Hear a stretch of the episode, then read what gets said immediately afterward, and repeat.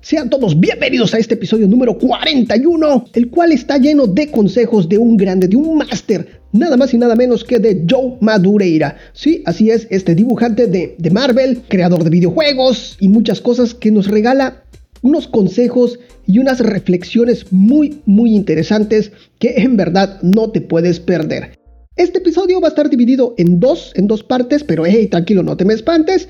Hoy martes está saliendo la primera parte y el viernes vamos a, vamos a lanzar lo que es la segunda parte de este episodio 41 porque es muy muy extenso pero en verdad que no tiene nada nada nada de desperdicio todo esto que nos regala el Master Joe Madureira. Así que sin más comenzamos con el episodio número 41 de tu programa favorito Clip Studio Podcast. Otro de los grandes dibujantes que ha dado estos tiempos sin lugar a duda es el señor Joe Madureira, mejor conocido como Matt. Ahí para los cuates, con un estilo muy particular de dibujo, este oriundo de Filadelfia, escritor de cómics, creador de videojuegos, y el cual fíjense que se integró a Marvel con apenas 16 años, nos comparte sus mejores consejos para ser un gran dibujante. Número 1. ¿Qué consejo le darías a cualquier aspirante artista? El mejor consejo que puedo dar a un aspirante artista es que siga dibujando tanto como pueda ser humanamente posible. Suena bastante obvio, pero créeme, estarás impresionado con las mejoras de tu trabajo después de un tiempo, aunque no veas el progreso página a página. Por ejemplo, mira la serie de Deadpool comparada con Battle Chase. No me di cuenta que estaba mejorando durante bastante tiempo. De hecho, me daba la impresión de que no estaba mejorando nada. Bueno, al menos para mí. Y entonces un día miré hacia atrás y me horroricé. Así que sigue con ello. Tampoco copies lo que están haciendo otros artistas. En su lugar, estudialos atentamente e intenta comprender el por qué lo hacen así. Sabiendo lo que queda bien y conocer el por qué queda bien son cosas distintas. Así que si ves una portada genial hecha por tu artista favorito y te sientes tentado a copiar en tu cuaderno de dibujo, hazlo. Pero mientras lo haces, intenta pensar por qué he usado ciertas líneas en ciertos lugares, etc. No pongas una línea solo porque estaba en el dibujo. Piensa bien sobre ello, aprenderás más rápido de esta manera. Y aquí yo hago un paréntesis, Balam Comic hace un paréntesis de lo que está diciendo aquí el maestro Madureira. Y es que si vas a copiar, si vas a, si vas a calcar lo que es eh, un dibujo de tu artista favorito o de algún libro de anatomía, no solamente es copiarlo, sino entenderlo, eh, estudiarlo, entenderlo tridimensionalmente. Y vas a ver que de esta forma vas a tener una mejor comprensión de lo que es este objeto, estas formas. A eso se refiere el maestro Madureira. Ahora sí, continuamos. Los libros de anatomía son muy importantes al comenzar, pero depender de ellos demasiado puede hacer que tu arte se resienta. Recuerda que estos son cómics. Todo gira en torno a lo dinámico. Bueno, para mí, Siempre haré una postura dinámica antes que una postura realista. Mientras tenga lo básico, es suficiente. Tienes que dominar ciertas áreas claves. Manos y caras son importantes. Aprende la anatomía del pecho y hombros y cómo funcionan. Y los bloques grandes en los brazos, bíceps, tríceps y antebrazo y piernas. Una vez que entiendas los bloques, puedes introducir un montón de músculos entre medias si quieres y aún así quedar increíble, no realista. De nuevo, estoy seguro de que hay muchos artistas en el negocio que me están echando la bronca este, eh, por estos consejos. Solo te estoy dando mi punto de vista. Algunas personas odian mi estilo y prefieren algo más al estilo de Adam Hughes o Alex Rose, dos artistas que me fascinan, eh, que me encantan. Obviamente, cuanto más realista quieres ser, más vas a tener que saber. Otra cosa que puedo sugerir es que mejor que solo dibujar de cómic o dibujar libros de anatomía, combines los dos. Cuando miras un libro de anatomía, mira un cómic también al mismo tiempo. Intenta darte cuenta cómo el artista usó la anatomía en su trabajo. Es importante estudiar anatomía, pero viendo cómo se aplica a los cómics es útil también, puesto que puedes darte cuenta de cuán diferente es dibujar a un hombre anatómicamente correcto que dibujar a Spider-Man escapando del fuego de una ametralladora dando tres vueltas y desarmando al atacante de una patada. ¡Wow! Frase larga. Practica en páginas, no solo en pin-ups aprenderás un mil por ciento más rápido haciéndolo. Si dibujas héroes que parezcan increíbles en tu cuaderno de dibujo todo el día, puede que estés volviéndote mejor a la hora de dibujar la figura. pero no estás aprendiendo perspectiva, narrativa, posición de la cámara, recorte, colocación de viñetas y un montón de problemas que aparecen cuando estás trabajando en páginas. Mejorarás de repente. ¡Wow! Nunca había dibujado un hombre saltando a través de una ventanilla de un coche mientras le dispara en la cabeza al conductor. ¡Oh no! Ahora el coche se ha estampado contra un autobús y el autobús ha creado el caos a través del Daily Bugle hasta una reunión donde J.J. Jameson estaba con 20 personas más. ¿Entiendes lo que digo? Nada te prepara para lo que se avecina como hacerlo de verdad. Lo juro, mejoré mucho más deprisa trabajando en aquellas historias de Marvel Comic Presents y Excalibur, y entonces llegó Deadpool. De nuevo, practica, practica y practica. Te encontrarás muchas veces con que habrás dominado el dibujar algo, pero después de dibujar un par de veces descubrirás que lo puedes hacer un poco diferente. No creo que nunca se deje de mejorar. Oigo muchas veces, este artista solía ser tan genial. ¿Qué ha pasado? Ahora es una porquería. Sabes, no pierdes la habilidad de aprender y mejorar, solo las ganas de hacerlo. Así que, vete a dibujar. Número 2. ¿Cómo te organizas con las perspectivas? Bueno, uso el viejo método de llenar de puntos toda mi mesa, fuera de la página, y dibujar una rejilla en la viñeta.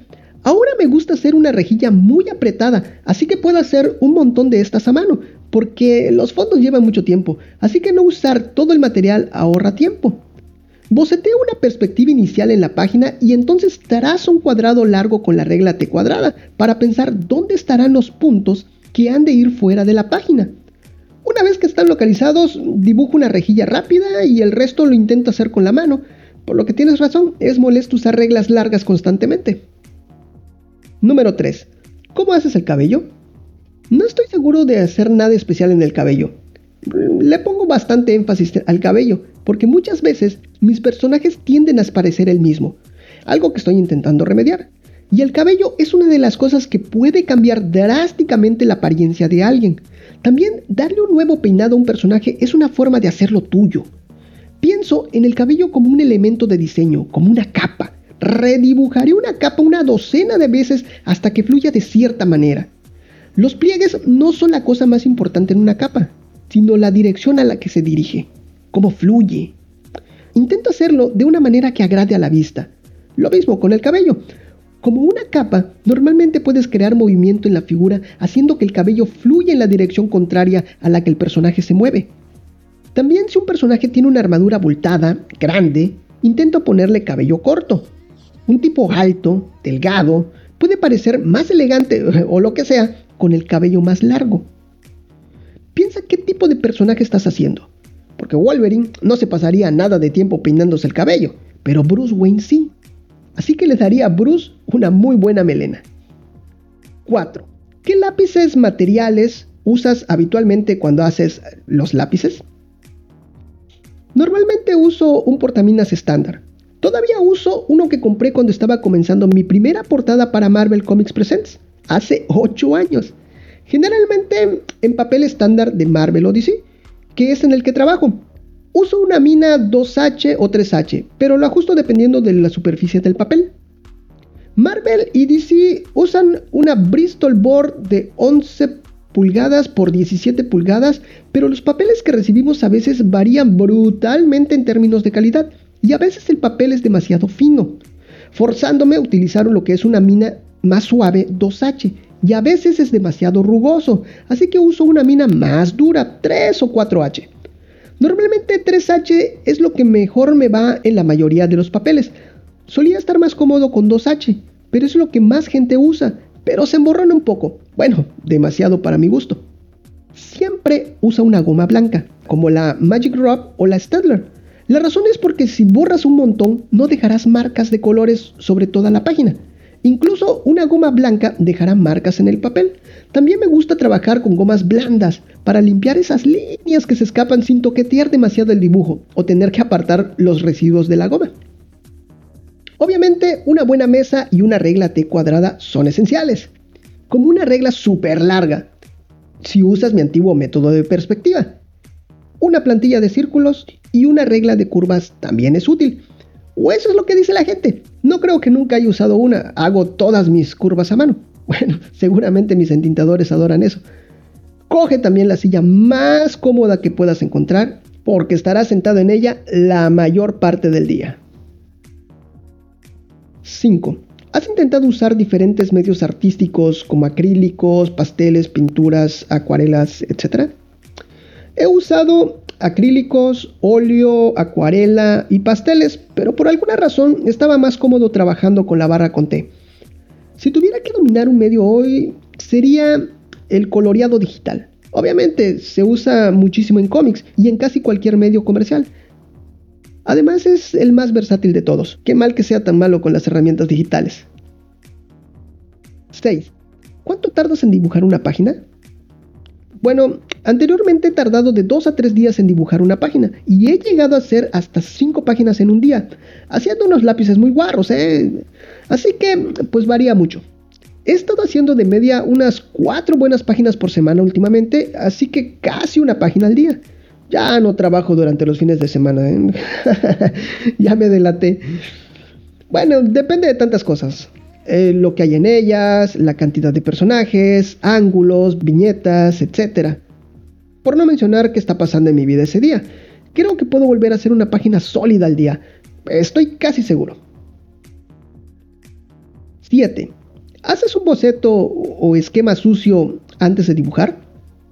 Sí, siempre, ¿eh? Solía dibujar en lápiz azul primero y luego añadir todos los detalles con una mina normal 2H. Desafortunadamente, los lápices son bastante mm, cerosos y la tinta no se queda bien en sitios donde has usado un montón de azul. Y yo usaba un montón. Ahora simplemente dibujo suavemente con un lápiz estándar 3H, boceteo la figura, la perspectiva, líneas, etc. Y después voy detallando y borro las líneas sueltas con una goma vieja blanda. Usando una goma que ha sido usada durante un tiempo no dejarás marcas, no destrozas el papel, ni siquiera un poco es importante darle uso a la goma. Normalmente suelo hacerlo en mi cuaderno de dibujo o en algo, pues una goma blanda nueva araña un poco el papel. 8. Dibujas bien los brazos. Explica cómo, por favor. Bueno, no hay realmente un método. Es una de esas cosas que salen con la práctica. ¿eh? Después de dibujar unas 80.000 brazos, es una cosa que se vuelve natural. A pesar de ello, de ninguna manera mis brazos son anatómicamente correctos, como lo había dicho antes. Siempre intento ir por el dinamismo, y cada artista acaba dándose cuenta de qué tipo de anatomía funciona para sus figuras. Normalmente eh, solo boceteo el brazo con la anatomía en él y entonces lo ajusto un poco hasta que parece correcto. Sin forma ni nada, ¿eh? Aunque estoy bastante seguro que eso ayuda al principio. 9. ¿Qué puedes decirnos sobre minas y portaminas? La mina en un lápiz normal número 2 es 2H o HB. Las minas que son H son más duras y se hacen más duras cuanto más va subiendo. 2H, 3H, 4H, 5H. Cuanto más dura sea la mina, más limpia y fina será la línea. Se emborronará menos y más clara será. Minas que son demasiado difíciles para trabajar con ellas. Minas que son B son suaves, y cuanto más suave, más va subiendo. 2B, 3B, 4B, 5B. Cuanto más blanda sea, la punta durará menos, emborronará más y tonos más oscuros serán posibles. No recomiendo estas para cómics a menos que seas muy limpio y cuidadoso. Además, las vidas blandas son usadas en ilustraciones donde montones de tonos son deseados y con el emborronamiento se pueden hacer efectos geniales. HB está justo en medio. Como dije, eh, es más o menos lo mismo que un número 2. Prueba cualquier cosa entre HB a 4H y verás cuál te pega más en el tipo de papel que estás trabajando. El papel afecta drásticamente la mina. Mi mina H3 es buena y oscura en papel estándar de DC Comics, pero si cogemos una remesa que sea realmente deslizante, de ese papel con superficie brillante, mi mina H3 ni siquiera aparecerá y tendré que utilizar una mina más blanda para conseguir la misma línea. Mi portaminas es un Kohinoor Technigraph 5611, probablemente eh, el más normalucho que puedas encontrar. Creo que valía 1,50 dólares y lo compré en el instituto y hasta el día de hoy lo, estoy utilizando. Aunque tengo uno de repuesto porque a veces lo pierdo, ¿eh? No es una cosa sentimental, ¿eh? es, es solo que es tan usado y, erosionado que es más cómodo en mi mano que uno nuevo. Koch Ignor y Berol hacen buenas minas, aunque los tonos pueden cambiar ligeramente. No puedo decir cuál es la que más me gusta. Uso las dos marcas. Bueno, pues creo que eso es todo lo que hay que decir sobre minas. ¿eh? Número 10. Dinamismo y energía entonces. Em, no hay una manera fácil de describirlo, pues es una cosa que sale naturalmente con el tiempo. ¿eh? No diría que hay una regla para ello o algo así. Bueno, aunque algunas cosas para pensar, ¿ok? Bueno, intenta darte cuenta hacia qué dirección se mueve el personaje. Izquierda, derecha, arriba, abajo, etc. Usa accesorios como capas, cinturones, chaquetas e incluso el cabello para añadir la sensación de movimiento. Normalmente, hacerlas mover en la dirección contraria funciona. Una capa moviéndose detrás del personaje puede mostrar gran velocidad, pero una capa moviéndose justo delante puede indicar que ha cambiado rápidamente de, dirección o simplemente se detuvo. A veces las cosas pueden moverse en diferentes direcciones a la vez. Por ejemplo, un personaje puede estar saltando en el aire y girar su torso superior usando una espada o dando un puñetazo al mismo tiempo. Todo el torso inferior debería estar fluyendo hacia abajo, puesto que él está en movimiento hacia arriba. Pero todo en su torso superior debe estar girando en dirección contraria al mandoble. Y aquí otro, paréntesis. El mandoble son espadas grandes, muy grandes, que deben utilizarse con, con ambas manos porque son muy pesadas. ¿Ok? Cierro paréntesis. Bueno, ni siquiera sé si esto tiene sentido, pero como te he dicho, es demasiado difícil de describir. El mejor consejo que te puedo dar es que cojas unos cuantos libros de animación, adoro la animación y realmente estudio cómo las cosas se mueven, reaccionan, etc. Estoy seguro que mi amor por la animación me ha ayudado de más maneras de las que puede imaginarme. Cuando dibujo una figura, pienso en frames de animación e intento pausarlo durante el momento más excitante. No pienso en cómics cuando estoy trabajando en ellos, pienso en películas, en animación. 11. ¿Cómo renderizas sombras y eso? Bueno, el emplazamiento de sombras es un tema raro. ¿eh? Liquid, que es un estudio de color, me incordia constantemente porque mis focos de luz no tienen sentido, a falta de una palabra mejor. Mi iluminación no tiene mucho sentido. La parte más importante para mí, y es como he dicho, es el dinamismo, pero también forma. Y por forma, quiero decir que las formas de la superficie que estoy creando en un objeto de una figura. No me importa cómo la luz incide en el objeto, solo la forma que crea. Así que si tengo un poco de luz en un personaje, pero el puño del personaje pareciera más poderoso con un poco de luz cenital, demonios, lo haré, lo haré. No siempre es el caso, ¿eh? Pero es más común que no. Solamente haré lo que sea más genial y no lo que sea más fiel. Lo sé, lo sé, hay graduados de la escuela de Cooper que están moviendo sus cabezas de vergüenza ahora mismo. Como la anatomía diría, aprender lo básico y cómo se aplica a todo tipo de situaciones. Una vez que lo hagas, puedes empezar a retorcerlos un poco. normalmente no me gusta hacer muchas líneas cruzadas. Y eso porque creo que cuando más limpia y abierta sea la imagen, más rápida se anima. Tu ojo para en menos cosas y registra la imagen más rápido. Si hay una escena a la que quiero que mires un poco, entonces le pondré un montón de detalle, renderización, trucos de iluminación y etc.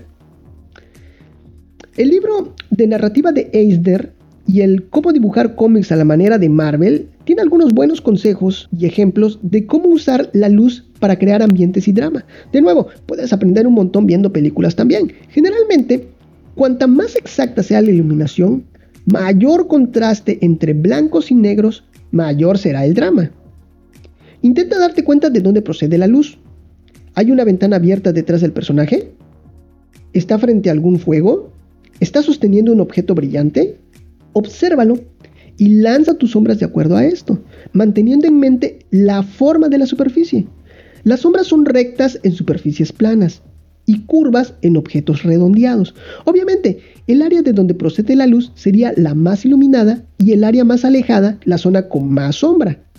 Algo encendido desde dos lados opuestos hará que el centro fuese lo más oscuro Comienza con formas básicas y solo una fuente de luz a la vez antes de que empieces a ponerte listo con varias fuentes de luz, ¿ok? Oh my god, la verdad que estoy tan cansado que apuesto que nada de esto tendrá sentido para mí mañana, ¿eh? Pero espero que sea útil. 12. ¿Qué libros de anatomía y figuras recomiendas? Mm, bueno, Bridget's Man's Guide to Anatomy es uno bueno, aunque hay otros que se me escapan de la mente en estos momentos. Creo que la de Pig's Guides to Anatomy es uno bastante bueno. Y si quieres hombres y mujeres atractivas, mujeres impresionantes, léete a Andrew Lubins. Sé que hay más, pero como he dicho, se me escapan los nombres. Me gusta el libro de Jack Ham. No te olvides de fotografías tampoco, ¿eh? Los periódicos o revistas en blanco y negro son geniales porque ya están en tonos fáciles de ver. Es más fácil entender y traducir sombras de algo que ya está en blanco y negro que de color a blanco y negro. No soy un gran fan de libros de anatomía, puesto que realmente no necesito saber las secciones de los músculos y a qué huesos van unidos. Gastan un montón de tiempo con esas cosas. Coge una revista de fisicoculturismo, unos cuantos cómics de Neil Adams, mézclalos en una batidora y bingo, anatomía de cómics instantánea. Bueno, o quizás no sea tan fácil. No puedo insistir lo suficiente en esto. Aprende lo básico primero. Creo que los libros de anatomía te agobian con demasiada información que probablemente no necesites al principio. Bueno, para cómics. Aprende pecho, abdominales, brazos, bíceps, tríceps, antebrazo y piernas, cuadríceps. Aprende la espalda. Una vez que aprendas estos básicos, sentirás moverse los músculos ahí. Conozco algunos amigos que miran su cara y manos en un espejo que mantienen en sus mesas. Todo ayuda, pero aprende lo básico primero. Puedes rellenar los huecos después con anatomía o esquematomía. Esto es lo que me ayudó a mí. Los resultados individuales pueden variar. Ahora debería estar protegido. He mencionado antes esto, pero mm, como recordatorio, si te vas a dedicar a los cómics, encuentra un artista del cual adore su anatomía. Encuentra el músculo u otra parte del cuerpo que te esté dando problemas con tu libro de anatomía o referencia. Mira cómo el artista ha trasladado eso a su trabajo. Por ejemplo, Digamos que puedo dibujar un hombre de pie con los brazos en jarra muy bien, pero cuando levanta sus brazos o lanza un puñetazo me pierdo. Recuerdo ver una increíble figura de Jim Lee en un libro que estaba leyendo. Buscaría el área problemática y comprobaría cómo Jim Lee lo hizo. Y aquí está la parte importante, ¿eh? No solo copies lo que hizo, o no lo entenderás. Es como copiar una respuesta de matemáticas de un amigo. Genial has aprobado el examen, pero no tienes ni idea de qué irá el próximo semestre cuando las matemáticas sean más avanzadas. Solo compáralo con tu referencia. Una vez que te des cuenta de cómo la anatomía de tu libro de anatomía se traslada al cómic, la vida se vuelve más fácil. Bueno, debería decir que aprendí a dibujar de cómic un 75% y de libros un 25%.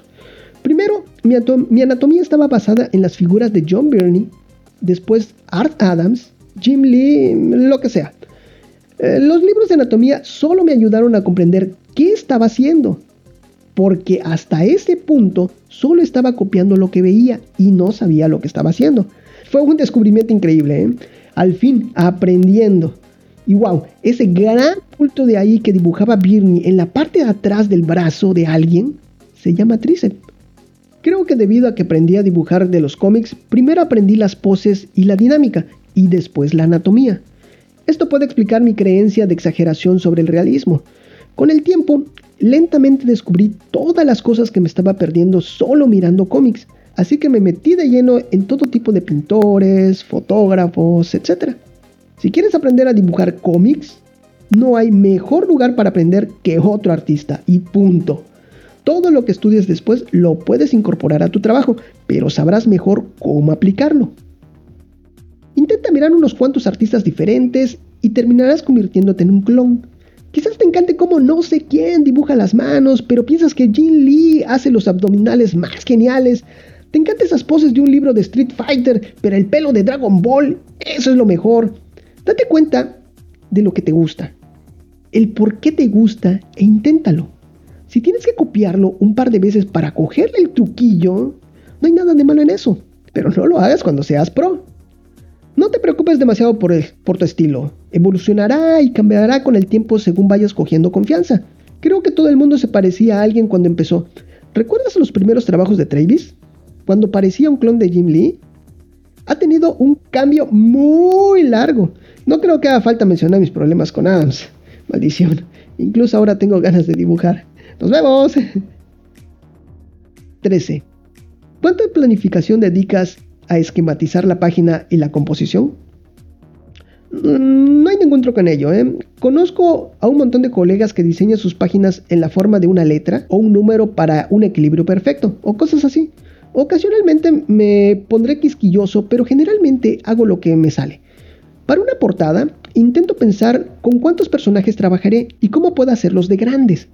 Casi siempre acabo haciendo una portada con estilo montaje cuando tengo diferentes personajes, pues al menos uno o dos de ellos serán enormes y estarán en tu cara. No hay nada que odie más que portadas con 12 pequeñas figuras en ellas. El aspecto más importante de diseñar un esquema con varios personajes en él es el dónde estarán colocadas las cabezas y el espacio entre ellas. No importa lo que acabes haciendo con el cuerpo, el lector acudirá instintivamente a las caras de los personajes primero.